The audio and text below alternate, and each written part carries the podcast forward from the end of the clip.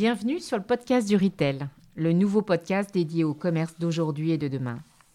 Nous sommes un collectif d'experts passionnés du commerce et de relations clients.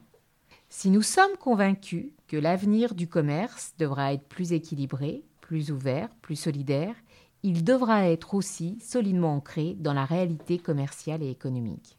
Chaque semaine, nous recevons ceux qui font ou inspirent ce néo-commerce, qu'ils soient des décideurs, des entrepreneurs ou observateurs du retail et de la grande conso. J'accueille aujourd'hui dans les voies du retail Karine Sanouillet, une experte de la grande distribution, pour nous parler de son parcours, de ses choix et de sa vision du commerce. Bonjour Karine. Bonjour Sylvie. Alors Karine, on se connaît depuis plus de 20 ans et on s'est rencontrés dans les années 2000 chez Carrefour. Nous étions ensemble dans une entreprise qui à l'époque avait toujours ce quart d'heure d'avance la marque iconique du client centrique. En 2003, je lance le mieux consommé, promesse de bons produits, du bio à des prix discount. Et toi, tu lances la nouvelle carte de fidélité qui permet aux clients de choisir des produits qu'ils consomment le plus et de bénéficier d'une remise permanente. En somme, la première offre d'abonnement, et ça bien avant Amazon. C'est aussi à cette période que nous quittons le carrefour qui nous a formés, vu grandir et que l'on a tant aimé. Et là, Karine, que deviens-tu? Eh bien, euh, chez Carrefour, moi, j'ai eu euh, deux vies. Euh, une avant qu'on se connaisse, où je, travaillais aux achats alimentaires, très focalisée donc sur les marchandises, l'offre, les marchés, les produits, les industriels les fournisseurs de Carrefour. première vie.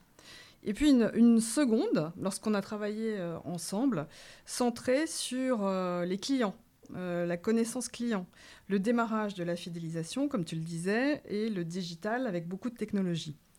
Euh, alors quand je dis que j'ai eu deux vies, je force un peu le trait, euh, parce que les organisations Carrefour, mais c'est vrai aussi dans d'autres enseignes, quasiment dans toutes les enseignes, les organisations achat, catégorie management, marketing, client travaillaient assez peu ensemble.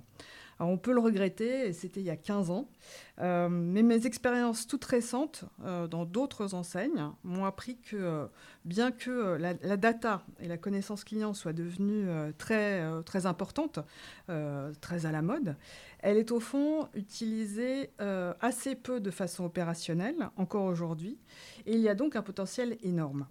Mais voilà, une vraie, une vraie scission encore entre le monde des produits et le monde des clients, si on peut dire. Mhm. Alors, à la suite de ça, j'ai beaucoup aimé travailler sur ces sujets euh, clients, connaissance client euh, et donc data et technologie. j'ai pris un virage chez SFR en, me disant qu'il fallait aller voir là où ça se passe, chez un, expert de la technologie des nouvelles technologies. donc, je les ai rejoints en tant que directrice du CRM pour me confronter à la donnée client en grande échelle. et au digital, j'ai un, expert une entreprise dont c'est l'ADN, euh, avec un, niveau de technologie très important. Euh, alors ça, a été une expérience qui m'a demandé euh, énormément au moment de, changer, parce que changement de secteur bien évidemment, mais qui dit changement de secteur dit changement de culture, euh, voilà, Carrefour, c'est euh, une boîte avec euh, des gens qui souvent sont montés par le terrain, mais des gens aussi diplômés. Mais chez un opérateur téléphonique, on a une culture d'ingénieurs, mhm. d'ingénieurs et de, très bons ingénieurs. Donc c'est très différent. Mhm. et puis probablement la plus gros changement, c'est qu'un opérateur téléphonique ou Internet, il vend de l'immatériel. Ils vendent des forfaits, ils vendent pas des boîtes de petits pois. Et donc, euh, c'est très différent. Euh, c'est très différent. J'ai vraiment beaucoup appris dans cet univers très technologique euh, et surtout appris comment on fait de façon efficace une utilisation d'une véritable mine de données disponible pour mettre en place et activer une, marketing, une stratégie marketing client. Mhm. Donc, très gros apprentissage dans le, dans le chaudron, si je puis dire. Euh, mais bon, on va dire que euh, la grande distribution ou la distribution tout court me manquait euh, et que ce sens du concret me manquait. Et donc j'ai eu la chance de rejoindre le groupe Casino en tant que directrice stratégie client au niveau du groupe. Euh, voilà, et donc je veux dire, j'ai pas hésité une seconde quand, l'opportunité s'est présentée à moi, euh, avec l'ambition également pour Casino euh, de transformer le dispositif de, pilotage de la connaissance client et de l'activation client. et donc ce que j'ai appris chez SFR m'a énormément mhm. servi, bien sûr, une, fois, une fois revenu de la grande distribution. Euh, parce que voilà, une fois qu'on a bien compris euh, ces sujets euh, de data et de techno, bon, je dirais pas que ça se fait tout seul, mais en tout cas, on a une vision hmm. beaucoup plus éclairée de la manière dont il faut procéder. Donc, extrêmement intéressant. Et puis, ma deuxième vie aussi chez Casino, ça a été d'être la directrice marketing de Leader Price.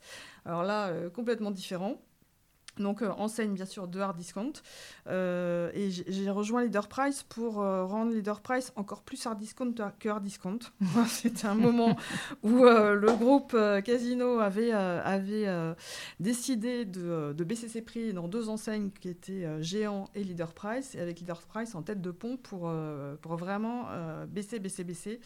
et donc, très intéressant aussi de voir ce que c'est qu'une enseigne de hard discount avec de très gros volumes mais de très petites marges. Et hmm. donc, euh, euh, bah, une direction marketing avec des moyens, euh, on va dire, limités. limités, très limités. et puis plus récemment, j'ai rejoint IRI. Alors IRI, c'est voilà, un institut hmm. de données bien connu dans la grande distribution, concurrent de Nielsen. et là, ça a été une vision encore complètement différente celle d'un prestataire. Alors c'est très intéressant de passer de l'autre côté du, du bureau dans le box et de se retrouver, après avoir commencé comme euh, acheteuse dans la grande distribution, bah, comme fournisseur, alors fournisseur de services, mais fournisseur néanmoins. Mhm. Euh, voilà, donc on, en prend un petit coup sur le museau, mais c'est voilà, ça fait pas de mal.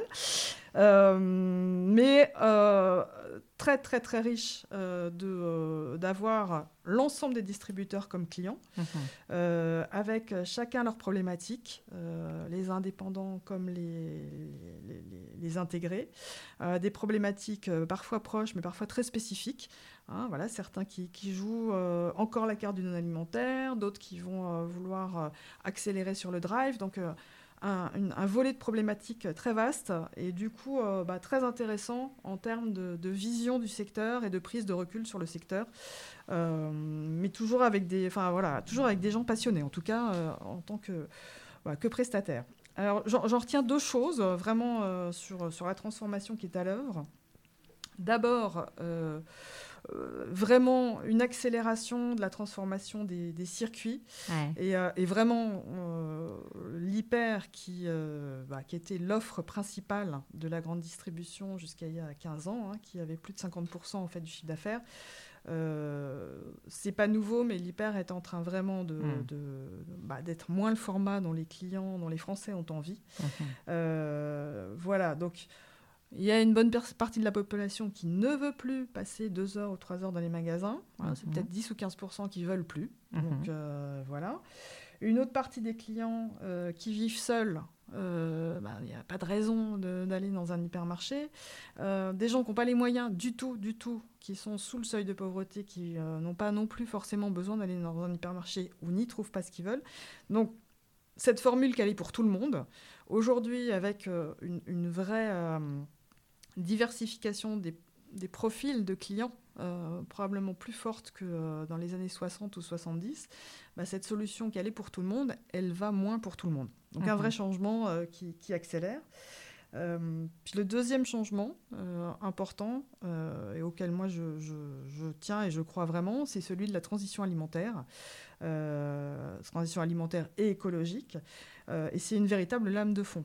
C'est-à-dire qu'on a vu, bien sûr, dans les 15 dernières années, le bio, le local, voilà, toute, une catégorie de produits, le vegan, de choses qui émergent. Et puis tout d'un coup, et peut-être la crise sanitaire a accéléré mmh. encore la prise de conscience, c'est une lame de fond. Voilà. Mmh. Aujourd'hui, c'est 80% des Français qui disent qu'ils souhaitent changer leur manière d'acheter et de consommer leurs produits du quotidien pour euh, avoir un meilleur impact écologique, euh, avoir bah, une meilleure santé bien sûr, mais avoir surtout euh, une autre manière de, consommer au quotidien. Donc, moi, c'est vraiment là-dessus qu'aujourd'hui mhm. j'ai envie d'accélérer parce que c'est d'abord c'est plein d'opportunités. et, puis, et puis voilà, enfin, c'est mhm. quasiment indispensable aujourd'hui d'accélérer sur ce sujet-là. Donc la grande distribution, en, un mot, est un secteur qui continue euh, à me passionner plus que jamais. Mhm. Euh, et, après, c'est très personnel, mais euh, moi, me lever le matin en me disant que mon travail contribue à ce que tout le monde en France puisse manger de manière décente, bah pour moi, c'est un, sens qui me convient dans ma vie professionnelle. ça paraît pas être grand-chose, mais si...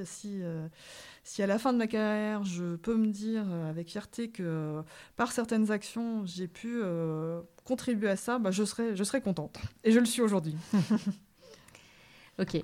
La période qu'on a traversée, elle, est bien évidemment très compliquée pour beaucoup. pour autant, la distribution alimentaire a beaucoup, beaucoup travaillé pendant, pendant la période de confinement. Et comme tu le sais, la distribution et les consommateurs, énormément, j'étais moi non plus. Euh, on parle aussi euh, de, cette, fameuse dette euh, qu'a la distribution face, face aux conso. Qu'est-ce que tu en penses? Alors, effectivement, la période qu'on vient de passer, c'est une période très atypique pour la distribution alimentaire, puisqu'on on aura une croissance cette année de 5 à 6% euh, peut-être même plus si, le, si, on va, là, comme ces derniers jours semblent mm. montrer, euh, à nouveau vers des, restrictions euh, de consommation hors domicile. Mm-hmm. donc c'est totalement atypique puisque c'est un secteur qui était à croissance zéro mm-hmm. depuis plusieurs années. Alors maintenant, est-ce que voilà, pourquoi d'abord est-ce que les Français, si je t'aime moi non plus avec la distribution, bah, je pense qu'une première raison, c'est que le commerce c'est un intermédiaire. Donc le commerce est toujours euh, suspecté de gagner de l'argent non mérité parce que finalement on ne fait rien que de euh, distribuer des produits qui ont été fabriqués par d'autres. Bon, donc mmh. voilà. Euh, donc pense que c'est consubstantiel à ce qu'est la distribution, mais il bah, faut bien reconnaître que quand même il y a un rôle. Elle a un rôle. Et la deuxième chose, c'est que en France en particulier, la grande distribution a bien sûr contribué à, faire disparaître euh, partiellement, ou dans certains endroits même totalement, euh, le, commerce de proximité. Mhm. Donc ça, je pense que les Français, euh, bah, ils l'ont bien en tête. Enfin, ils ont vécu, pour certains, toute cette histoire. Et, et voilà, c'était le, conflit entre, à l'époque, les modernes et les, et les anciens. Mais... Hmm. Voilà, on ne peut pas nier que euh, le tissu commercial des, euh, villages ou petites villes euh, s'est trouvé changé. Donc il y, a, hmm. ce, désamour, je pense. Hmm. mais néanmoins, néanmoins, je pense que la période qui vient de passer et puis, et puis les difficultés auxquelles les distributeurs sont confrontés, enfin cette croissance zéro, est en train de les pousser à se changer en profondeur. Mhm. Alors, c'est les drives euh, qui, pour tout un tas de, Français, de foyers français, sont euh, une solution euh, très, très pratique mhm. qui leur convient. c'est la proxy, finalement, la grande distribution revient à mhm. un tissu de, petits magasins. Voilà, c'est les supermarchés aussi qui sont les grands gagnants de, de, ces transformations, parce que le supermarché, c'est c'est ni trop grand ni trop petit. On trouve à peu près tout, mais euh, on s'y perd pas, on n'y perd pas mhm. trop de temps. Donc voilà, euh, la, période actuelle euh, fait accélérer au fond des, des, bascules de circuits vers d'autres. Vers des circuits qui, je pense, bah, seront plus aimés, sont plus aimés aujourd'hui par, par les Français tels qu'ils sont maintenant. Mhm. donc il y a changement de circuit. Puis le deuxième point, c'est que les distributeurs sont en train vraiment de ah bah, de, ils rivalisent de créativité pour, euh, pour moderniser leur point de vente. Euh, alors on pense à Monoprix, euh, tout récemment ouvert à Montparnasse, et mhm. qui est beaucoup plus qu'un magasin, hein, qui est un endroit où on se retrouve, un endroit où on découvre des innovations, on essaye des produits.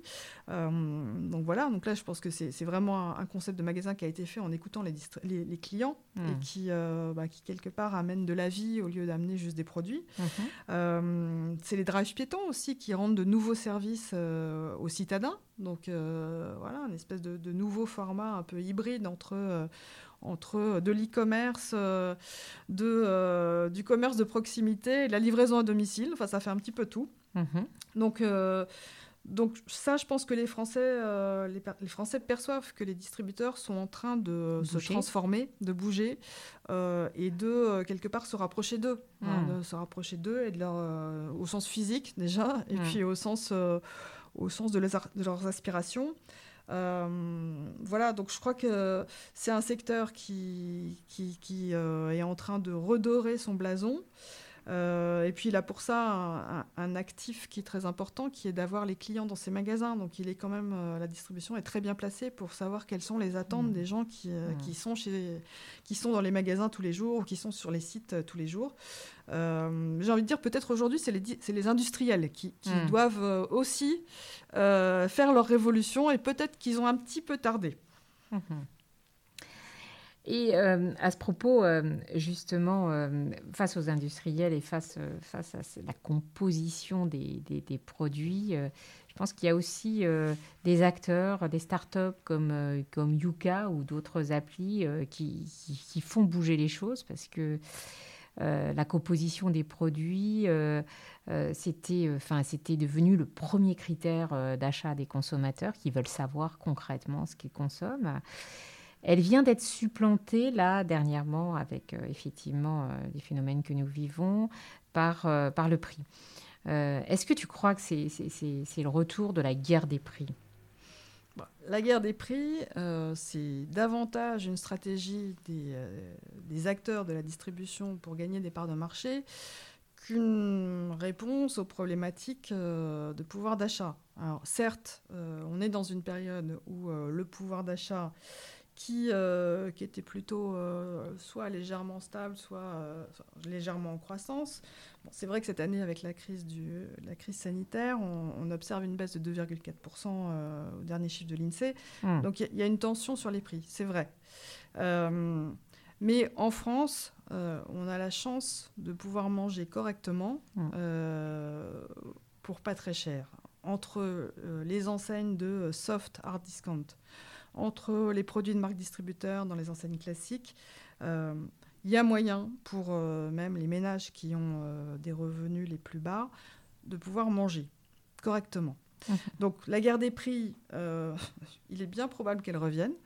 mais, mais la, vraie raison, au fond, c'est davantage une, une, guerre de parts de marché que se livrent les enseignes euh, qu'une réponse qui serait euh, la seule possible pour les, pour les consommateurs. Mhm. Euh, aujourd'hui, aujourd'hui on, parle effectivement de la distribution de, certains formats. Est-ce que, enfin, tu as un peu commencé à en parler? Est-ce que tu crois que c'est la fin de, du tout sur le même toit, enfin, des gros formats hyper? Est-ce que euh, c'est aussi euh, la fin euh, des formats points de vente tels qu'on les connaît? Enfin, On l'a vu, là, les, clients qui ne l'avaient pas adopté ont adopté de façon très forte le e-commerce, le drive. C'est aussi euh, l'apparition de tout ce qui est commerce type AMAP, sont les magasins bio euh, qui, font, euh, leur retour et, qui sont sollicités par les consommateurs. C'est le retour aussi en force du hard discount. Tu, l'as dit, c'est moins le hard discount que le soft discount à la Lidl en tête et puis Aldi qui arrive. Et puis, euh, ces émergences aussi euh, de nouveaux formats qu'on trouve qui sont les magasins de déstockage. Qu'est-ce que tu en penses de, cette évolution globale des différents types de formats? Alors, on, assiste effectivement à, un renouveau euh, du tissu de distributeurs. alors, si on commence par l'hypermarché, euh, dont, on annonce la, fin ou la, disparition, euh, je pense qu'il faut quand même raison garder. L'hypermarché, aujourd'hui, c'est encore 40 milliards de chiffre d'affaires sur, euh, sur un total pour la grande distribution de 120 milliards à peu près. Donc, mmh. il a baissé. mais il est loin d'avoir disparu. Il rend encore de nombreux services à toute une catégorie de Français. Mmh, Donc ça baisse. Euh, néanmoins, on, voilà, ça a baissé euh, sur un rythme assez lent euh, depuis le début des années 2000. Donc il ne va pas disparaître comme ça du jour au lendemain. et du reste, même cette année, où on dit que ça a été terrible, en réalité, il est stable. D'accord. Donc, euh, Mm. voilà. Mm. Euh, la deuxième raison pour laquelle il risque pas, je pense, de disparaître euh, aussi vite que ça, c'est que les, principaux, euh, les principales enseignes actrices du Drive sont aussi les propriétaires des hypermarchés. Donc, Mm. euh, je ne pense pas qu'elles vont elles-mêmes creuser, leur, voilà, creuser la disparition de l'hypermarché et que ça va se faire de manière assez lente et, et qu'il n'y aura pas de disparition, il y aura des adaptations. Euh, les adaptations, on les voit aussi à travers la création de shop-in-shop Mm. euh, dans certains hyper.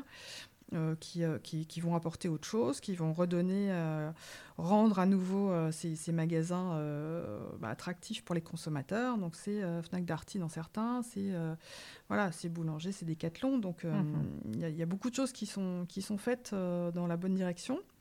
Maintenant, les autres circuits, oui, ils sont, ils sont très présents et de plus en plus présents. Alors le hard discount, euh, c'est intéressant parce qu'on on en parle beaucoup euh, et on en parle beaucoup notamment parce que les deux, euh, les deux acteurs que sont Lidl et Aldi font euh, beaucoup de bruit, euh, achètent beaucoup de médias, communiquent énormément. Mais là aussi, il faut, faut un peu raison garder. C'est-à-dire que le hard discount était plutôt à son apogée aux alentours de 2014 euh, et depuis 2014, il baissait. Euh, il baissait euh, de façon euh, presque mécanique puisque certaines enseignes ont disparu, et notamment DIA. Euh, et les clients de DIA, bah, certains ont, changé de circuit, n'ont pas continué à aller dans leur discount. Certains se sont, sont devenus des clients Lidl ou Aldi. Mais finalement, la crise du Covid, c'est la stabilisation de cette chute. Donc on n'est pas du tout sur une explosion du hard discount. En revanche, on est sur l'explosion de euh, Lidl et Aldi. Ça, c'est sûr euh, que ces, deux enseignes euh, bah, récupèrent les, clients qui, allaient dans d'autres magasins hard discount, mais qui ont disparu aujourd'hui. Voilà, on verra ce que l'avenir euh, dira, parce que les, deux enseignes, ainsi que Netto, euh, euh, qui est la troisième enseigne de hard discount, ont des, stratégies de développement encore. Donc on peut revenir à une croissance, mais en tout cas, on n'a pas, d'explosion à aujourd'hui. Alors après, l'autre catégorie d'enseignes qui, qui a connu une très forte croissance, c'est les GSS Bio. Euh, donc les spécialistes du bio, de la bio, comme ils s'appellent eux-mêmes. Euh, euh, alors la bio a connu une croissance à deux chiffres jusqu'à 2018, euh, à la fois des extensions de points de vente et puis, et puis des nouveaux clients. Euh, là aussi, c'est un secteur qui euh, ralentit depuis 2019. Donc une croissance qui est toujours là, mais qui a largement ralenti, euh, pour, pour différentes raisons. La première, c'est que les GSA, Mm. euh, voyant bien sûr euh, le- la croissance possible via, via euh, ce, ce type de produit, ont euh, augmenté extraordinairement leur offre de produits bio. Et donc, ayant augmenté leur offre, elles ont augmenté leur chiffre d'affaires. Donc, quelque part, il y a aussi euh, probablement eu des vases communicants euh, de la bio vers le bio en GSA. Le deuxième sujet, c'est qu'on on le voit bien, il y a un modèle qui n'est pas forcément facile à trouver pour ces, GSS, un modèle de croissance qui n'est pas celui de, de société euh, classique. Euh, donc on voit, là, on, a- on a évidemment beaucoup parlé des difficultés de bio, c'est bon. Mm. Donc on verra comment, enfin, qui, qui est l'enseigne qui, euh, Qui reprendra. qui emporte le morceau. Mm. Euh, et pour les autres enseignes qui sont euh, plus petites, je mets un peu Naturalia de côté, euh, Mm. qui fait partie du groupe Casino, mais les enseignes plus petites, elles n'ont pas forcément des stratégies de croissance. Euh, parfois, c'est des, raisonnements autres euh, qui sont plus proches de l'économie sociale et solidaire. Euh, et où finalement, la, la croissance n'est pas le bon critère pour, euh, évaluer euh, leur développement. Donc, euh, un secteur euh, qui, qui est en, reconstruction ou en, transformation actuellement. voilà, donc c'est pas non plus tout rose, tout rose ce, secteur. Et au fond, je dirais que les GSA ont une vraie carte à jouer dans la période parce que les choses sont très ouvertes. Elles sont très ouvertes vers le hard discount, elles sont très ouvertes vers le bio ou la bio. Euh, voilà, euh, la crise sanitaire euh, a bien montré que le consommateur, euh, bah, il s'adapte aussi à ce qu'on lui propose. Là, on, on lui disait, on lui inter- interdit de, de se déplacer, bah, il a trouvé d'autres Mhm. manières d'acheter. Donc les choses sont assez ouvertes au fond, et les consommateurs, ils sont assez prêts à essayer ce qu'on lui propose, si tant est que ça correspond à ses envies, à ses besoins. Donc je dirais que, euh, que- qu'il y a voilà, il y, a beaucoup d'ouverture dans, les différents types de commerce.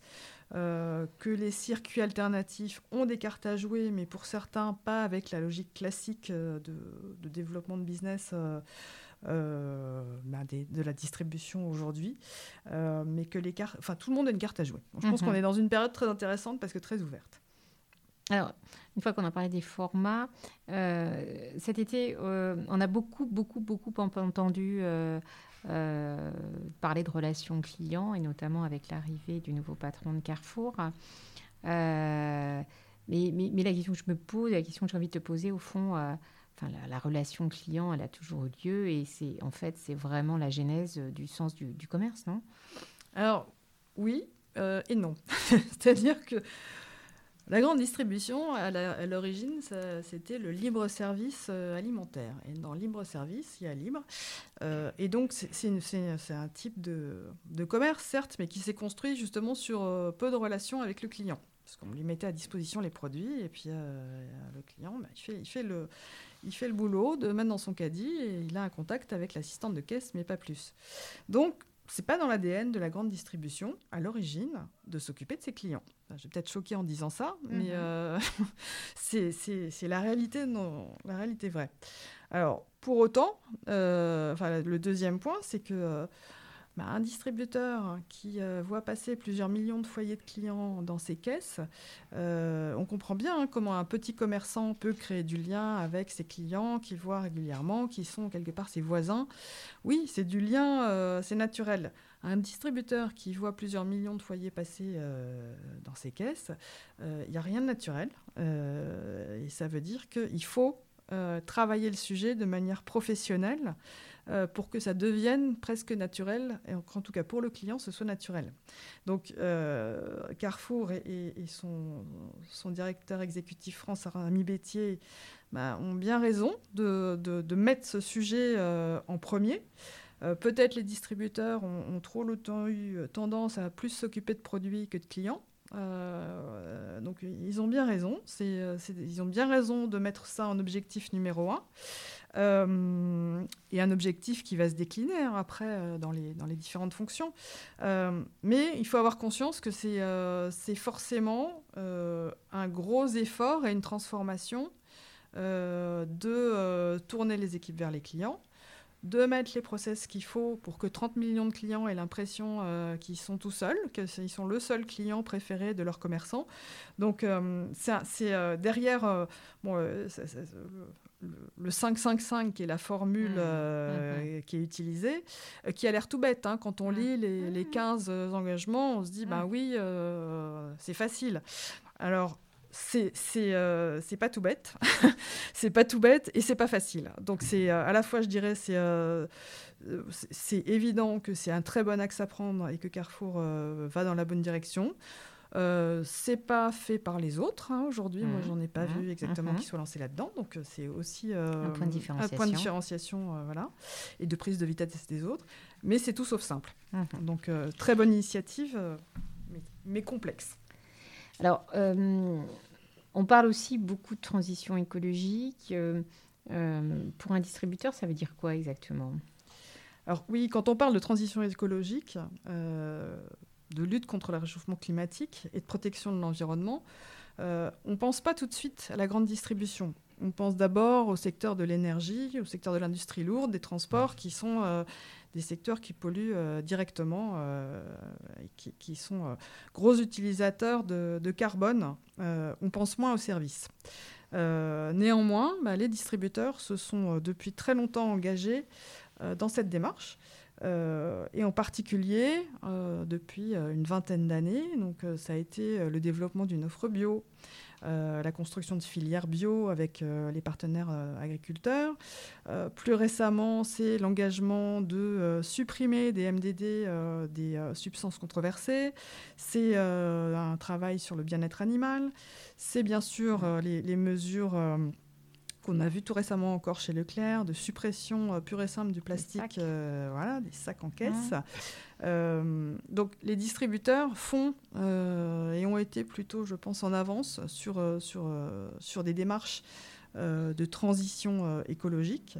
voilà, donc ils ont, ils ont initié de nombreuses actions, puis chacun, chacun joue sa partition sur, sur un certain nombre des engagements de l'ONU. Les consommateurs, ils sont très sensibles. voilà, 80% d'entre eux, on le disait, estiment que, enfin, veulent changer leur comportement d'achat pour mhm. avoir un impact plus positif euh, via leur consommation. Alors, néanmoins, euh, l'ensemble des impacts de l'activité grande distribution n'est pas adressé. Euh, la, grande distribution sur l'alimentaire, c'est 120 milliards d'euros de marchandises qui, qui transitent par ces, par ces magasins. Aujourd'hui, on ne construit pas un assortiment en fonction de son impact carbone. Ce n'est pas encore des critères qui sont rentrés dans les mœurs. Euh, aujourd'hui, on n'affiche pas à côté d'un produit euh, l'impact de ce produit, enfin de la production de ce produit sur l'environnement.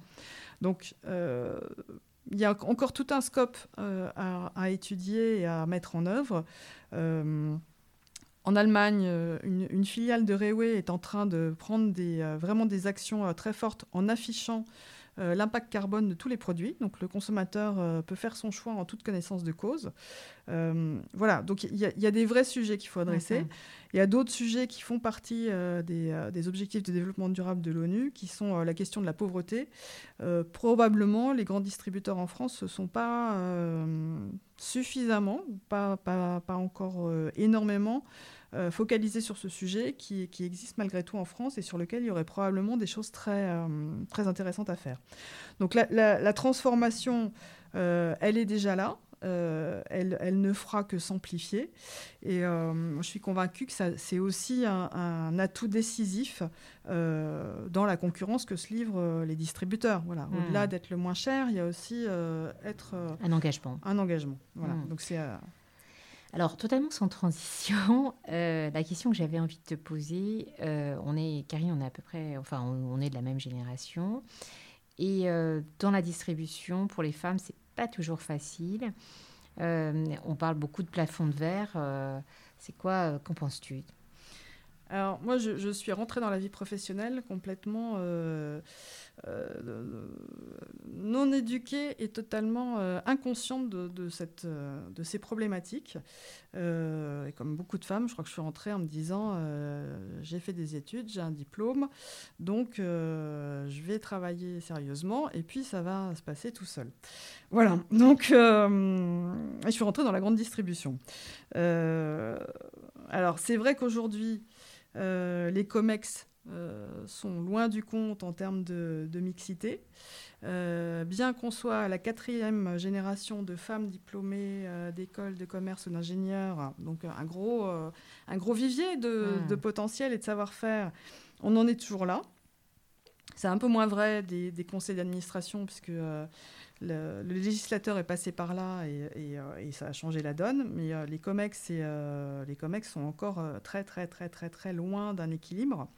voilà. Et alors, en ce qui concerne spécifiquement la grande distribution, puisque c'est le secteur où j'ai eu le plaisir de, de, développer mon parcours professionnel, c'est un secteur qui a une mauvaise image. sur ce plan-là, sur d'autres plans aussi, mais alors sur ce plan-là, c'est un, secteur qui à une image euh, assez masculine euh, qui probablement vient de, euh, de l'image du directeur de magasin qui est plutôt un homme qui mhm. voilà et, et, de fait il y a une réalité c'est que dans la grande distribution classique être patron d'hypermarché c'est beaucoup d'implications sur la vie personnelle donc il y a beaucoup plus d'hommes patrons d'hypermarché que de femmes, qu'on compte presque sur les doigts d'une main ou deux mains à la rigueur. mais néanmoins, alors moi j'ai été confrontée hein, à des moments euh, voilà, pas très sympathiques où euh, on ne comprend pas bien comment, euh, comment se fait le choix d'un poste, mais mhm. en tout cas, visiblement il manquait des cases à cocher. Mais néanmoins, c'est un secteur, la grande distribution, qui, par sa nature, reconnaît la compétence des gens et, fait progresser les gens sur leurs compétences euh, et sur leur, leur, qualité professionnelle. Alors c'est un peu obligé parce que euh, dans un magasin ou dans un siège de distributeur, euh, bah, quand vous ne faites pas votre boulot, ça se voit assez vite en fait. Il mhm. n'y a pas de... Voilà, c'est concret, ça se voit vite. Donc la compétence, c'est quelque chose qui est reconnu. Et au fond qui est reconnu de manière quand même aussi tout à fait positive pour les femmes. Donc c'est un secteur qui a une mauvaise, une mauvaise image sur le sujet, qui n'est pas méritée. Hmm. Et, et, je trouve, pour avoir également travaillé dans d'autres secteurs, qu'il y a un respect de la compétence, de l'engagement qu'on retrouve probablement plus qu'ailleurs même si oui, il y a encore beaucoup de choses à faire euh, dans ce secteur comme dans tous les secteurs. Bien, merci. Euh, Karine, en fait, dans, le cadre euh, des voies du retail, on, pratique un jeu de questions-réponses qui nous permettent d'aller plus loin et, de mieux connaître nos invités. Alors, on, a typiquement, on a quatre, typologies de questions. Mhm. Et comme on, parle du podcast du retail et qu'on revendique un commerce plus juste, euh, je, voulais, je voulais que tu me dises ce que ça t'inspirait. Euh, commerce plus juste, alors je vais, répondre sur deux points de vue. Point de vue du consommateur d'abord. Alors en France, on est dans un pays où on mange à sa faim globalement et des produits de qualité en moyenne. Euh, bien sûr, il faut, améliorer la répartition de la valeur entre acteurs, mais Probablement, euh, je pense qu'une manière d'avoir un, commerce plus juste, euh, c'est de commencer à prendre en compte réellement ces 9 millions de Français qui vivent sous le seuil de pauvreté, euh, qui aujourd'hui ne sont pas forcément un, sujet de focalisation pour les distributeurs, qui mhm. sont pourtant leurs clients, pour, mhm. pour un bon nombre d'entre eux. et, je trouve personnellement que c'est un sujet qui est un chantier qui n'est pas encore entamé comme il devrait l'être en France. Euh, voilà, pour moi, un mhm. commerce plus juste, ça pourrait passer par euh, une vraie réponse euh, à ces, populations-là. Mhm. Après, sur le plan de commerce plus juste, si on raisonne en, chaîne de valeur entre les acteurs, mhm. producteurs, industriels et distributeurs, bah, commerce plus juste, c'était c'était l'objectif d'Egalim qui a commencé hein, à travailler et à redonner un peu, un peu d'air aux distributeurs euh, en les obligeant à plus vendre euh, tout, tout euh, au seuil de revente à perte. Donc, ils les obligent à faire de la marge. C'est quand même assez extraordinaire. Pour rétribuer le monde agricole. Voilà, pour rétribuer le monde agricole. Mhm. mais probablement, il y a encore du boulot pour. Mhm. Voilà, pour que distributeurs qui ont une marge pas très importante, les distributeurs vivent un peu mieux. Euh, et puisse, euh, bah, puisse continuer ce, ce, dont, on parlait, c'est-à-dire euh, une transition écologique. C'est aussi en donnant un petit peu de mou aux distributeurs qu'on pourra améliorer les choses de ce mhm. côté-là. la, deuxième, la deuxième question, c'est l'entreprise ou la personne du moment qui t'inspire. Alors, je, vais citer quelqu'un qui est connu, hein, qui est Emmanuel Faber, le, le président de Danone. Euh, mais que je trouve euh, vraiment remarquable. Euh, alors c'est un homme très engagé pour l'environnement, pour que Danone se transforme encore plus, parce que Danone, c'est pas récent, mais se transforme encore plus comme une société qui a un impact euh, positif euh, sur, sur, à la fois sur l'environnement, euh, sur ses salariés, sur l'ensemble des, partenaires de Danone. il emmène le groupe de façon très audacieuse et probablement très courageuse. Hein. Je pense qu'on ne voit mhm. pas tout, mais mhm. je pense qu'il faut une bonne dose de courage pour, pour effectuer le mouvement qu'il est en train d'effectuer. voilà, n'hésitant pas à ce que euh, même la présentation, euh, les présentations financières de Danone contiennent, euh, contiennent des éléments qui ne sont pas purement financiers, mais contiennent des éléments qui, qui, qui, reflètent l'impact de Danone mhm. sur l'environnement. Donc voilà, je trouve que c'est important d'avoir des, des, personnes comme ça qui vont au bout, des leaders qui vont au bout de transformation et dans, dans des gros groupes. Non pas que, du tout que je, il ne mmh. faille que des gros groupes, mais euh, le faire dans un gros groupe, ça, ça, ça a un gros impact. Mmh. Et, euh, c'est visible. Et c'est visible et, euh, et, ça entraîne les autres. Mmh. totalement autre chose, mais qui, qui, qui, est intéressant, c'est, c'est quoi le, le, le, dernier livre que tu as lu ou que tu aimerais faire partager alors, je ne euh, l'ai pas lu, mais je vais le lire. Mais euh, en tout cas, c'est un, un, livre écrit par Arnaud Marion. Mhm. Euh, Arnaud Marion, c'est quelqu'un qui, qui, redresse les sociétés en difficulté. et alors, il a redressé des sociétés aussi différentes que le Lido, euh, la marque Playel, les pianos, euh, Smoovango, qui était euh, le nom donné au Vélib. Mhm. Donc, il a été chargé il y, a, deux ans ou un petit peu plus, alors qu'il y avait eu vraiment des difficultés à l'occasion d'un changement de prestataire.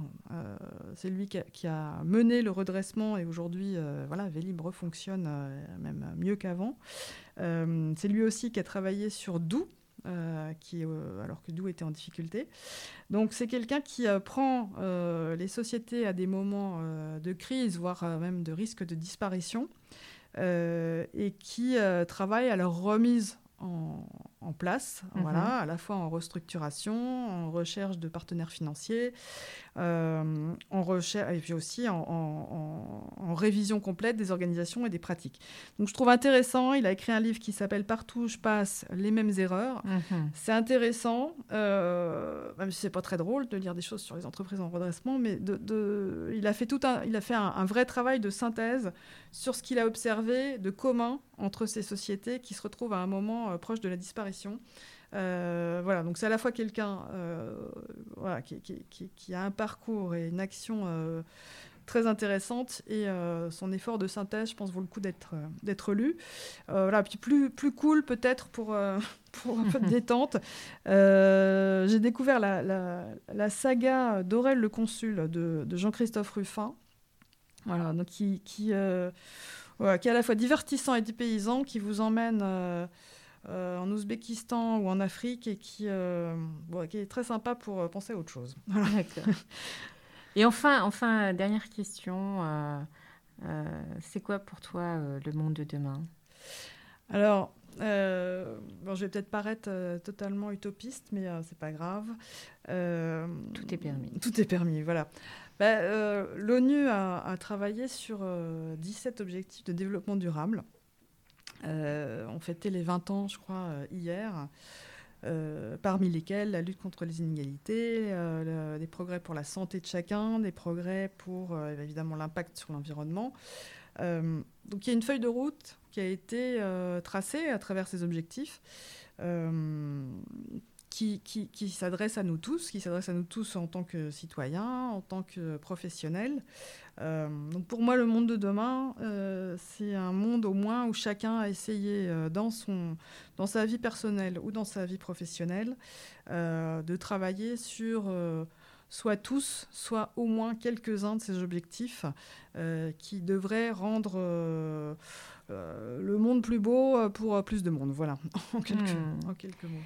Eh bien, écoute, euh, en tout cas, merci, merci, merci Karine de nous avoir fait partager ta vision, euh, euh, ta vision très affûtée d'ailleurs de la distribution et du commerce d'hier et d'aujourd'hui et de demain. le podcast de La Voix du Retail est terminé pour aujourd'hui. Je vous invite à me laisser vos commentaires, vos notes sur Apple Podcast et je vous dis à très vite pour de nouveaux invités.